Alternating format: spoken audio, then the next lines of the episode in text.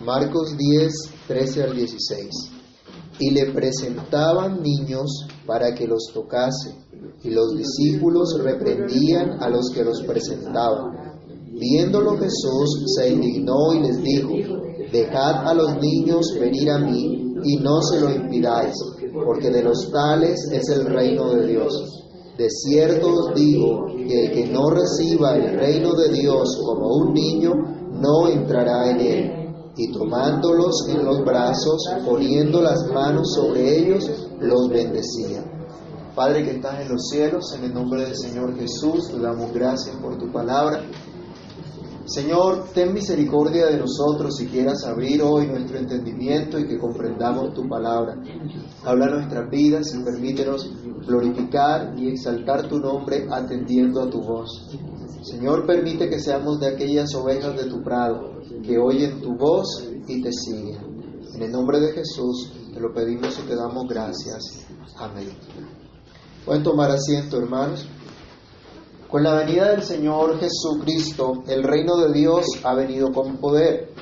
Y el llamado del mismo Señor Jesús es arrepentidos porque el reino de Dios se ha acercado. Crean en el Evangelio. Esa predicación que trae el Señor a su pueblo, que vino a salvar de todos sus pecados, ese es el mensaje que una y otra vez el Señor Jesús está dando, cumpliendo así lo que dice Mateo 1.21 a él le colocan ese nombre Jesús, el ángel le decía, será su nombre llamado Jesús porque él salvará a su pueblo de sus pecados. Y ese fue el mensaje que él vino a traer. Cuando, cuando pensamos entonces en el pueblo de Dios, en el pueblo que Cristo Jesús vino a salvar, muchas veces pasamos por alto de entre ese pueblo a los que son más grandes, pudiéramos decir, a los que Dios ha colocado como ejemplo para que podamos nosotros ver cómo es que entramos al reino de Dios, cómo podemos hacer parte del reino de Dios. Y esto no solo nos pasa a nosotros hoy día, le pasó también a los apóstoles en aquella época, le pasó a la iglesia de aquella época también.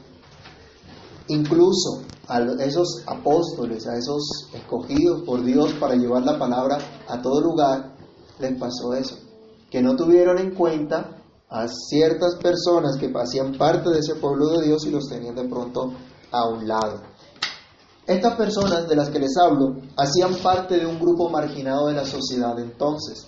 Junto con las mujeres, los niños eran considerados menos en la cultura en la que vivió el pueblo de Dios en la época del Señor Jesús. Eran relegados, eran tenidos en poco, eran como de segunda clase. ¿sí? A los que no hay que prestarle mucha atención o no hay que ponerles cuidado. Pero ¿cómo consideraba Jesús a los niños? ¿O qué nos enseña Jesús a través de ellos? Pues vamos a ver entonces en este pasaje la respuesta a una pregunta que es el título de nuestra predicación.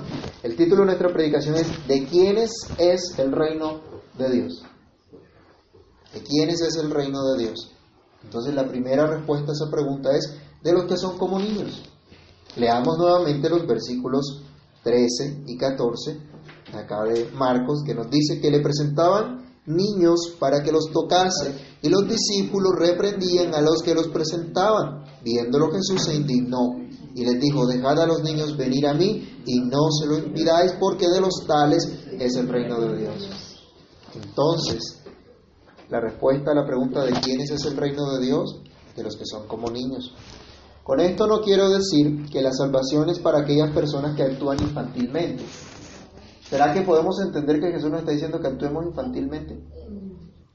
Cuando decimos que alguien actúa infantilmente, ¿qué queremos decir? ¿Qué es lo que hacen a veces los niños? Cuando quieren un dulce y ya comieron. Una pataleta. Una pataleta, ¿cierto? Y de pronto no tienen la dimensión en su mente, no tienen la dimensión de las cosas pelean por, por los juguetes. ¿Sí? Ponga a unos niños a compartir juguetes y ¿qué hacen? Empiezan a pelearse los juguetes. ¿sí? Y hacen sus, sus pataletas. ¿Quiere Jesús que actuemos de esa manera? No. A eso no es a lo, que se, a lo que se refiere. Eso no es lo que quiere decir el texto. Lo que podemos encontrar en estos dos versículos de Marcos 10 es que con lo ocurrido con estos niños que llegan a Jesús, que le quieren presentar a Jesús, es que ese es el modelo de aquellos que pueden entrar al reino de Dios. Que lo que tienen esos niños, que la condición de esos niños es la condición para entrar al reino de Dios. ¿Qué pasó con esos pequeñitos, con esos infantes? El texto nos, nos, sugiere que los niños que llevaron a Jesús eran niños como la chiquitina que anda por ahí, o más pequeñitos, ¿sí? que lo podían alzar con una mano y con la otra le ponía con uno en el brazo y con la otra mano en la cabeza, bendiciéndolo, cuidando de ellos, mostrando el amor del, del Señor. ¿Qué pasó entonces con estos infantes? Fueron traídos a Cristo. No nos dice aquí el texto que los pequeñitos espontáneamente declararon, hoy voy a venir al Señor Jesús para que me bendiga. ¿Vimos a los chiquiticos haciendo eso? Hermano, la chiquitica dijo cuando usted llegó, quiero oír que el Señor me bendiga. No, no los vemos. No los vemos con esa, con esa facilidad de expresar de pronto su fe en ese sentido. Tampoco dijeron, he decidido venir a Cristo o reconozco que necesito la salvación. No, ninguna de esas cosas. Fueron sus padres, fueron personas adultas las que llevaron a estos niños a la presencia del Salvador para que Él pusiera sus manos sobre ellos y los bendijera. Pues la bendición de Jesús, de, esa bendición que diera Jesús a esos niños, dependía lo que ocurriría con estos niños en el porvenir. ¿Se acuerdan ustedes en Génesis 49 cuando Jacob bendijo a sus hijos antes de morir? ¿Se acuerdan que a cada uno le habló en una manera especial y habló de lo que vendría sobre ellos? Cada uno recibió su bendición. No fue un poco esa bendición porque sabrían que hablaba de lo que vendría para ellos, de lo que recibirían. Y Jacob sabía muy bien lo que eso significaba, ¿cierto? ¿Se acuerdan ustedes que él también se disfrazó de su hermano para obtener la bendición del, del papá, de Isaac? Pero sabemos que realmente era la bendición de Dios que vino sobre él. La bendición que había también sobre Abraham. Recuerden estas cosas y nos podemos dar cuenta. Aquí había algo importante en, en, esa, en que alguien, en que uno mayor profiriera bendición sobre uno menor. El más grande acá entonces estaba bendiciendo a los niños. La gente traía sus pequeñitos a Cristo, quien tenía poder para sanar a los enfermos, para echar fuera a los demonios, para restaurar a las personas afligidas, destruidas por el pecado. Pero ese mismo poder que él tenía para hacer todas estas cosas, para beneficiar al pueblo de Dios, es el mismo poder para bendecir a aquellos chiquiticos que, para, de modo que sean siempre guardados por el Señor. ¿Cuántas personas dicen, si yo hubiera conocido al Señor antes, cuántas cosas me hubiera evitado? ¿Cuántos malestares me habría evitado? Y miren el privilegio que tienen estos chiquitos de estar en el pueblo de Dios, de crecer en medio de la iglesia, de ser parte de la iglesia del Señor. Algunos dicen, testifican, el Señor me libró de esto, me sacó de aquello, me sacó de lo otro. Gracias a Dios por eso, gloria a Dios por eso.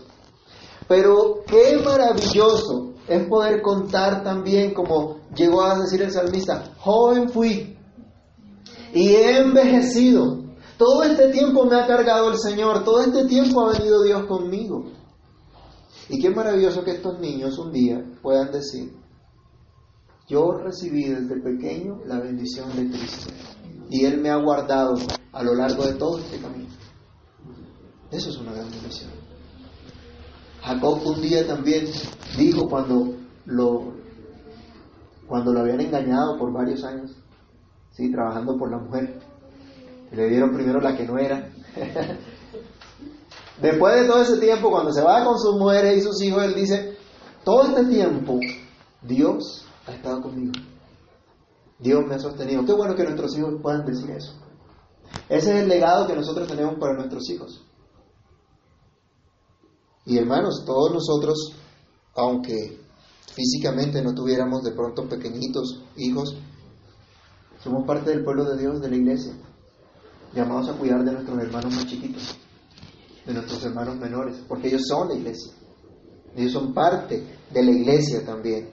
Entonces estos pequeñitos fueron traídos a Cristo, pues aunque no observamos que ellos pudieran expresar verbalmente su fe, La fe de sus padres o de sus parientes fue manifestada entonces por la acción de traerlos a Cristo.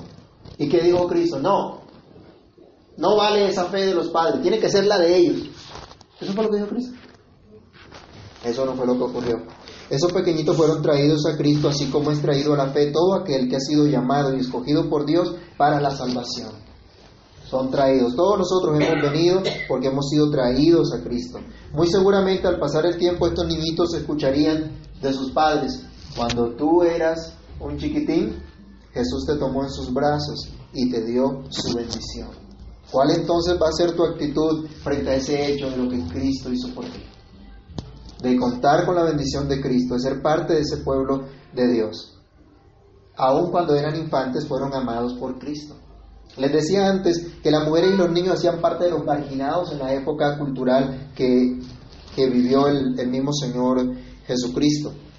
Pero a estas personas, a este grupo, el Señor les manifestó su amor, les manifestó su misericordia y vio que eran importantes también, que hacían parte del pueblo de Dios y que tenían los mismos derechos de los hombres y de cualquier otra persona o clase social que pudiera haber. El Señor no consideró que los niños fueran un estorbo, a veces, ¿qué ocurre nosotros en nuestra, en nuestra reunión de adoración? ¿Qué empiezan a hacer los chiquiticos? A colgar la maleta, ¿qué más? Empiezan a hacer allí, a, abrir un libro, a correr, a, a comer, bueno, a hacer de todo.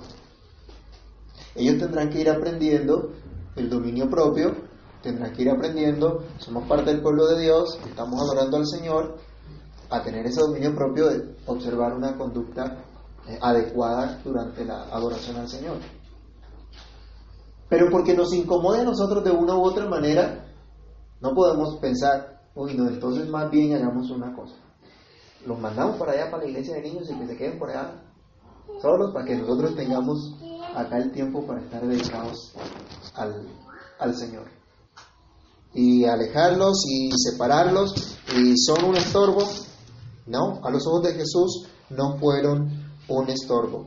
Pero los discípulos pensaron que sí lo era. Los discípulos pensaron que simplemente iban a alterar de pronto el descanso que merecía el Señor. Estaban en casa. Y dirían, bueno, ¿qué viene a hacer esta gente trayendo a los niños acá? Van a molestar al, al Señor. Pero el Señor se da cuenta de esa actitud y acá dice que Jesús se indignó por esa actitud. Los discípulos habían reprendido seguramente a los papás de estos niños o a los parientes de estos niños. ¿Por qué traen acá a estos niños? No hagan esto. Jesús se da cuenta y Jesús se indigna ante esa actitud que tienen los discípulos. Y ahora los reprendidos son los discípulos. Porque están haciendo algo que es contrario a lo que el Señor quiere. Porque están haciendo algo contrario a la verdad, a la revelación, a la voluntad de Dios y ejecuta una acción que va a quedar grabada para siempre en la memoria de ellos. Es tanto que quedó grabado este hecho, a veces nosotros si pasamos ligero el, pasaje, pensamos que es algo muy insignificante, ¿cierto? Pero miren lo importante que fue que en los tres evangelios sinópticos, en Mateo, en Marcos y Lucas, se nos narra este pasaje. Es prácticamente las mismas palabras. Si usted busca el pasaje paralelo de Mateo y el de Lucas, es lo mismo. Bueno, ¿y por qué tenían que repetir esto? ¿Por qué tenía que quedar consignado este testimonio? ¿Qué importancia podía tener? Fue muy importante, una lección muy importante para ellos. Demuestra así el Señor que los niños sí son importantes, que los niños también necesitan de la bendición de Dios. Saben, algunas personas creen que, por ejemplo, los niños no deben ir a la iglesia, que hay que esperar a que los niños crezcan para que tengan criterio y entonces sí vayan a donde quieran. ¿Quién dijo eso? Si los niños son parte del pueblo de Dios, si yo soy del pueblo de Dios, mis hijos también son del pueblo de Dios, y yo soy responsable de instruirlos en la verdad del Señor. Más adelante, escuchará Pedro, uno de los que seguramente estaba acá molesto con los padres que llevaban a los niños, más adelante él va a escuchar del Señor, apacienta mis corderos. ¿Y quiénes son los corderos? Miremos las ovejas. Dentro de las ovejas, ¿quiénes son los corderos? Los hijos. Los hijos de las ovejas, ¿sí o no? Los corderitos, los animalitos chiquiticos. Esos son los corderos. Miremos Juan 21, 15. Ahí el Señor le, le cuando, ¿recuerdan ustedes cuando, cuando Pedro es restaurado después que había negado al Señor tres veces? Luego que el Señor resucita, le habla a Pedro, le pregunta tres veces si lo ama. Pedro se entristece por la pregunta del Señor. Y el Señor le dice que demuestre entonces ahora ese amor por Cristo, pastoreando, cuidando a su pueblo. Juan 21, 15 dice, cuando hubieron comido Jesús dijo a Simón, Pedro, Simón, hijo de Jonás, ¿me amas más que estos? Le respondió, sí, Señor, tú sabes que te amo. Él le dijo, apacienta mis corderos. Entonces en la iglesia se debe pastorear a los niños. ¿Es importante tener cuidado de los niños, pastorearlos, darles buen pasto, darles un buen alimento? Claro que sí. Es la responsabilidad principal de los padres, pero también la responsabilidad de la iglesia como tal. Estos corderitos son objeto del cuidado del buen pastor de Cristo, porque son parte del mismo rebaño que él vino a rescatar. Así son vistos por Cristo y son objetos de su tierno amor, y como ellos son todos aquellos que entran al reino de Dios porque los que entran al reino de Dios lo hacen porque son objetos del tierno amor de Dios por los suyos. El tierno amor de ese Dios que da provisión para la salvación de los suyos y que no, no permite que a los que son de Dios se les impida venir a Él. Él le dice, dejen a los niños venir a mí y no se lo impiden, porque de los tales es el reino de Dios. Son escogidos por Cristo. Jesús decía acerca de los niños, porque de los tales es el reino de Dios. No pongan tropiezo a los niños. Acuérdense que antes decía el Señor, ay de aquel por quien vienen los tropiezos. Y que no pongan tropiezo a uno de estos pequeñitos que creen en mí, como ya lo habíamos estudiado. No impidan en modo alguno que los niños lleguen a la presencia de Cristo. No impidan, no hagan que su fe sea estorbada. No impidan que conozcan el tierno amor de Cristo. No podemos impedir porque de ellos es el reino de Dios. Es triste ver entonces que en muchos países el Estado ha querido entrar en la iglesia a imponer entonces lo que la iglesia tiene que hacer, entrando a través de las familias y llegando a las familias a decirles qué es lo que deben creer sus hijos. Y es el intento que hemos visto aquí también, donde el Estado ha querido imponer en los colegios lo que los niños deben creer cuando eso es responsabilidad y es exclusividad de los padres, enseñarlos, instruirlos en su fe. Entonces están a través de cierta educación, entre comillas, diciendo lo que deben creer los niños y enseñándolos en antivalores. Porque se hablan de tolerancia, pero para eh, entender que es normal o que es bueno cualquier clase de conducta, cualquier clase de, de actitud aunque sea contraria a las escrituras. Cuidado entonces, hermanos, con la educación de los hijos, con la educación de los niños. No es el Estado al que se le va a dar cuenta, es a Dios a quien tendremos que darle cuenta por la educación de nuestros hijos, por la instrucción de nuestros hijos. Como iglesia, cuidado con la instrucción de nuestros niños, porque a Dios tendremos que darle cuenta. No es menos triste, hermanos, ver que en ocasiones la iglesia desconoce a los niños como parte integral de la misma. ¿Sabe qué es lo que ocurre a veces en la iglesia? Contamos cuántos miembros somos y los niños no cuentan. Como no diezman, algunos dirían, como eso sí no, no pueden de pronto desempeñar algún oficio oficial, entonces no los cuentan. No, no, no, se tiene en cuenta, se coloca en un segundo plano. Algunos buscan un lugar especial para ellos, para entretenerlos o alguna cosa, los alejan de sus padres y terminan alejados de la fe de sus padres. Y vemos aún niños que crecen sin relacionarse con los adultos, niños que no saben establecer una conversación con los adultos. ¿Y por qué? Pues porque los adultos tampoco nos acercamos a hablar con ellos. Y entonces, ¿qué es lo que ha ocurrido muchas veces en las iglesias? Que simplemente el niño, los niños se buscan entre ellos, los jóvenes entre ellos, los adultos entre ellos. Y entonces la iglesia está dividida. En lugar de ser una, hay diferentes grupitos. Y cada uno de pronto con diferencias con, con el otro. No, decía un comentarista que para Jesús los niños que le trajeron acá no eran paganitos, ¿sí? Paganitos, personas que no eran del pueblo de Dios, inconversos. No, Jesús no los vio así, sino como simiente santa, como parte integral de la iglesia, como parte de aquellos que fueron escogidos por Cristo desde antes de la fundación del mundo. De los tales es el reino de Dios. ¿Qué significa esto? Eso nos lleva a nuestro segundo punto. El reino de Dios es de los que confiada y humildemente creen. El reino de Dios es de los que humilde, de los que confiada y humildemente creen. Al preguntar entonces el rey de quién es el reino de Dios, respondemos, el reino de Dios es de los que confiada y humildemente creen en Cristo. Y esto es lo que podemos entender cuando escuchamos al Señor diciendo, porque de los tales es el reino de Dios. No se nos dice en el pasaje que los niños estaban llorando, asustados, temerosos de venir a Jesús. No se nos dice que ellos venían con dudas, no se nos dice que ellos venían con reservas respecto a la efectividad de la bendición de Cristo, respecto al poder de la bendición que vendría sobre ellos. Ellos no estaban dudando de la dirección que realmente pudiera dar Jesús a sus vidas en lo porvenir. Ellos no estaban preocupados por lo que más adelante pudiera ocurrir con sus vidas, o si valía la pena realmente venir a Jesús, identificarse como parte del pueblo de Dios y andar como pueblo de Dios.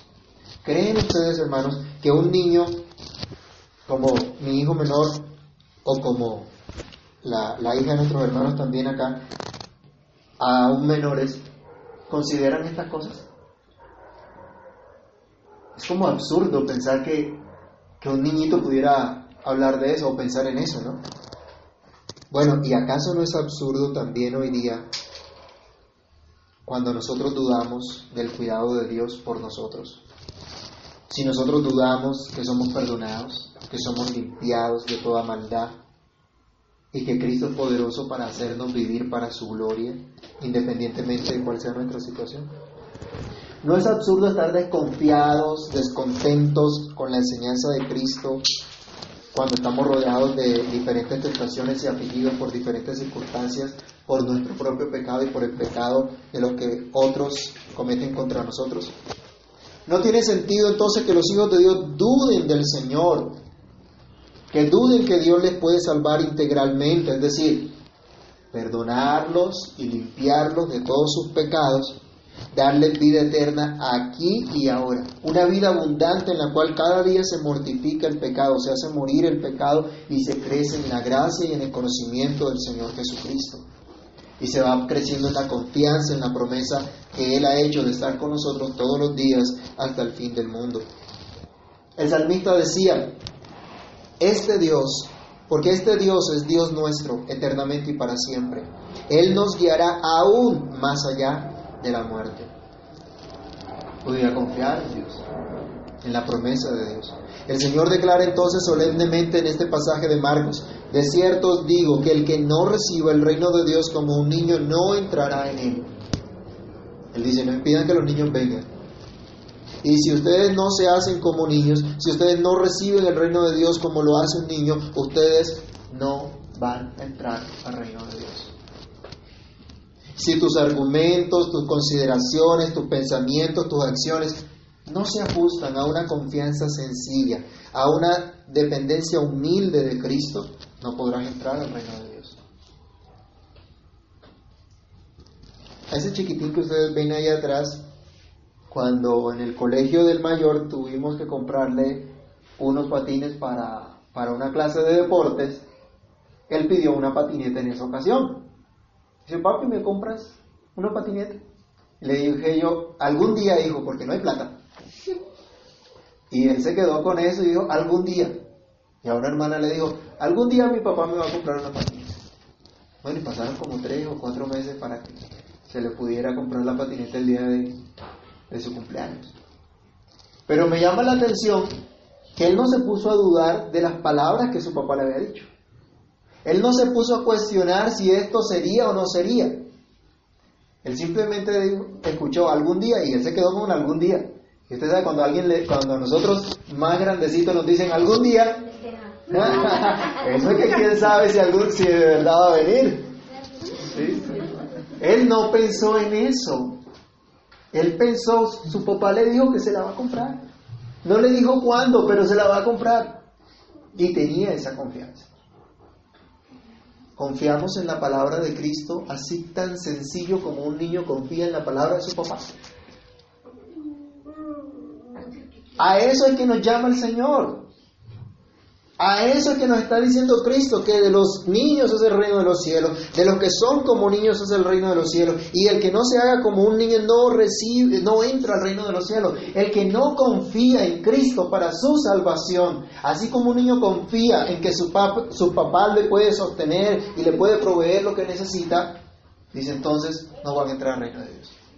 Hay que aprender a confiar y a descansar realmente en el Señor para disfrutar de la vida eterna, de la paz que sobrepasa todo entendimiento, para poder ser transformado cada día a la imagen de Cristo, para disfrutar de su tierno amor, de su gozo inefable y glorioso, para experimentar un día el cielo nuevo y la tierra nueva.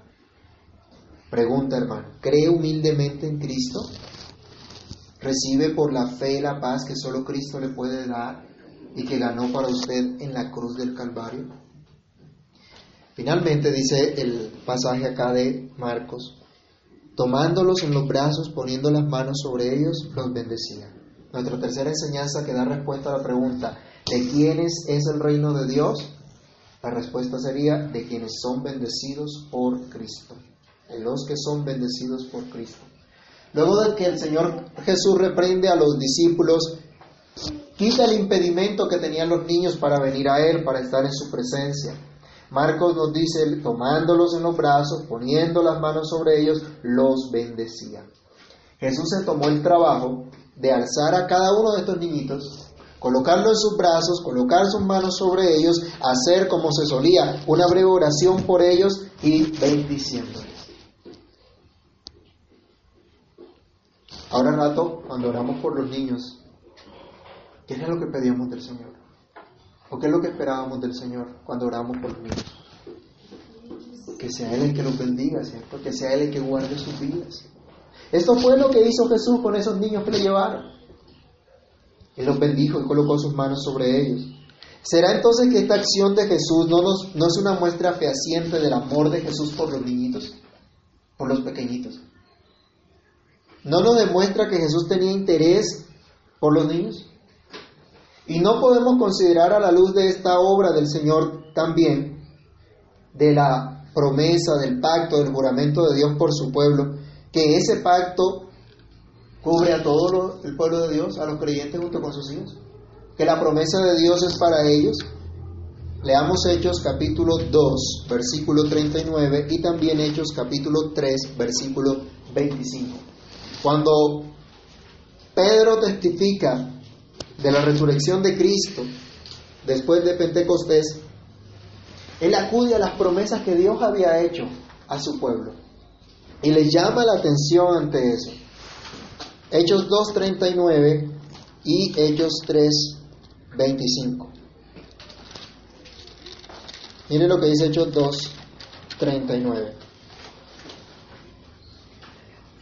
Desde el 38 podemos leer para tener un poquito el contexto. Pedro les dijo, arrepentíos y bautícese cada uno de vosotros en el nombre de Jesucristo para perdón de los pecados y recibiréis el don del Espíritu Santo, porque para vosotros es la promesa y para vuestros hijos y para todos los que están lejos, para cuantos el Señor nuestro Dios llamare.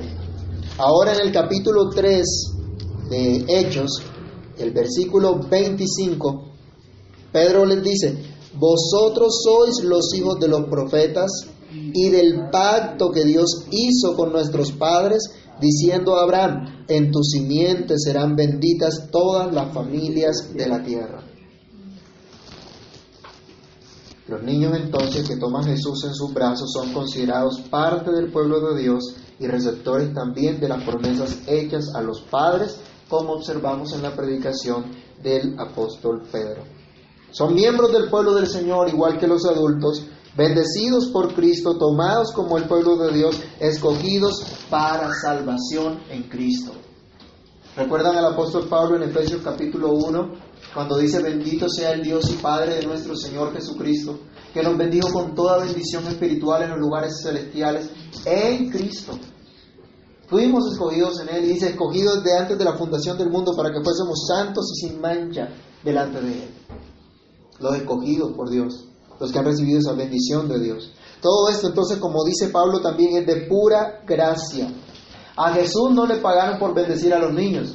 ¿O acaso el pasaje nos dice que le hicieron una, una cobranza allí o que a una, recogieron una ofrenda especial para que Jesús bendijera a los niños? No, fue de pura gracia. ¿Y cómo nos salva el Señor a nosotros? Es de pura gracia. El don de Dios no se recibe con dinero. ¿Se acuerdan de un hombre que pensó comprar el don del Espíritu Santo? Y la reprensión tan tremenda que llevó. Porque pensó que podía comprar a Dios. La salvación no se compra, la gracia de Dios no se compra. De lo contrario ya no sería gracia. Entonces, son aquellos receptores de la gracia de Dios los que pueden entrar al reino de los cielos. Son aquellos que han sido bendecidos por Cristo, de quienes es el reino de Dios. Si tú has creído en Jesús, es porque la gracia de Dios te ha traído a creer. Si tú has creído en Jesús es porque Dios te ha regalado la fe para que creas en Cristo. Entonces, tú eres de aquellos que dice Pedro, que sois guardados por el poder de Dios mediante la fe para alcanzar la salvación que está preparada para ser manifestada en el tiempo postero. Conclusión, hermano, de lo que hemos estado leyendo y meditando. ¿De quiénes es el reino de Dios? De los que son como niños, que son traídos a Cristo, amados por Cristo, escogidos por Cristo. ¿De quiénes es el reino de Dios? De los que humilde y confiadamente creen y abrazan la promesa de Cristo, que son bendecidos y que también son bendecidos por Él. Los niños dependientes creen lo que se les dice, así que cuidado con la instrucción de los niños. Pero aprendamos de los niños que necesitamos creer y necesitamos aceptar confiadamente las promesas del Señor Pidamos a Dios que tenga misericordia de nosotros y que nos haga como esos niños de los cuales es el reino de Dios. Padre Celestial, en el nombre del Señor Jesús te agradecemos por tu bondad y misericordia a manifestarnos, Dios, en tu palabra cuán sencillo es realmente la salvación, cuán sencillo es entrar al reino de Dios.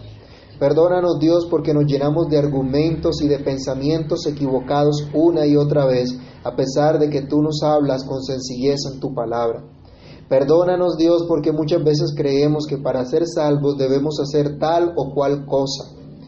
Perdónanos Señor por no confiar sencillamente en tu palabra y en tu promesa.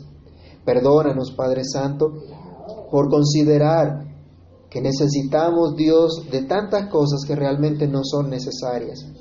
Perdónanos Señor. Perdónanos Dios por aún dentro de tu iglesia no mirar a los niños como ese ejemplo al cual tú nos llamas de sencillez y de humildad, de dependencia de ti, Señor. Ayúdanos, por favor. Ayúdanos a creer simplemente lo que tú dices, lo que tú nos mandas, lo que tú nos prometes. Señor, ten misericordia de nosotros y quebranta nuestro corazón endurecido para que crea tu palabra para que crea tu promesa, para que descanse en tus promesas que son sí, que son amén. Ayúdanos, Dios. Ayúdanos, Señor, por favor. Ayúdanos, Padre Santo, para descansar confiadamente en ti, en lo que tú has hecho en la cruz del Calvario. Señor, danos el gozo de tu salvación cada día. Ayúdanos, Señor, a dejar tanto afán, tanta ansiedad y preocupación por cosas que no valen la pena. Ayúdanos, mi Dios, a disfrutar de esa bendición tuya, a disfrutar del tierno amor tuyo, a ser como aquellos niños que son alzados por ti, que son bendecidos por ti. Ayúdanos, oh Señor, para que podamos disfrutar de tu reino, viviendo aquí ahora para la gloria de tu santo nombre y esperando de ti ese cielo nuevo y esa tierra nueva cuando tú vengas. En el nombre de Jesús te pedimos todo esto, mi Señor, y te damos muchas gracias. Amén y amén.